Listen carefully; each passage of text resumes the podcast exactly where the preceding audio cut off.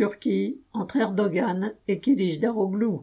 À l'issue du premier tour des élections présidentielles et législatives qui s'est déroulé en Turquie le 14 mai, l'actuel président Recep Tayyip Erdogan semble en mesure d'emporter la victoire, contrairement à ce qu'annonçaient plusieurs sondages et à ce que beaucoup espéraient.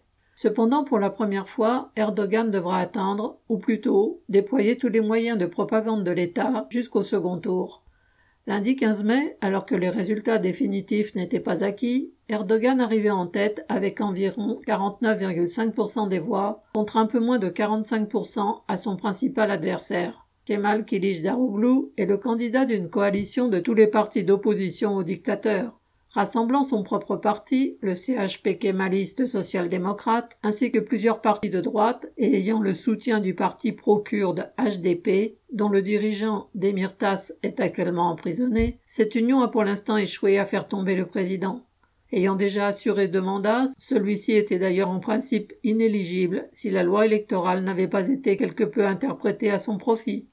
Ilij Daroglu a d'ailleurs dénoncé sans doute non sans raison, des manipulations et a promis de, entre guillemets, gagner et gagner absolument. Pour le deuxième tour, prévu le 28 mai, une certaine incertitude planait encore sur la décision du troisième candidat, Sinan Ogan, dissident du parti d'extrême droite MHP, qui a remporté plus de 5% des suffrages. Il y a cependant peu de doute sur son choix de ralliement, puisqu'il a annoncé rejoindre, entre guillemets, le plus offrant. Quant à Erdogan, s'il est loin d'avoir perdu la place, Personne ne peut contester son recul dans ce premier tour. Pourtant, tout le poids de son parti, l'AKP, son large cercle d'influence et la plupart des médias d'État, et même privés, ont été mis à son service. Il est probable que, comme d'habitude, quelques trucages électoraux sont aussi venus aider Erdogan.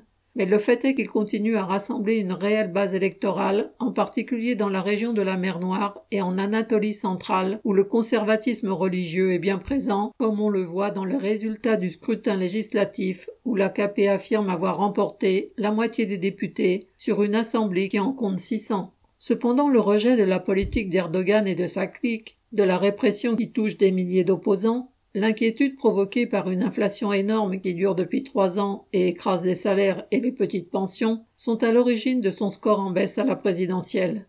Dans la plupart des grandes villes, et en particulier à Istanbul, le dictateur s'est vu infliger des revers significatifs aux élections municipales.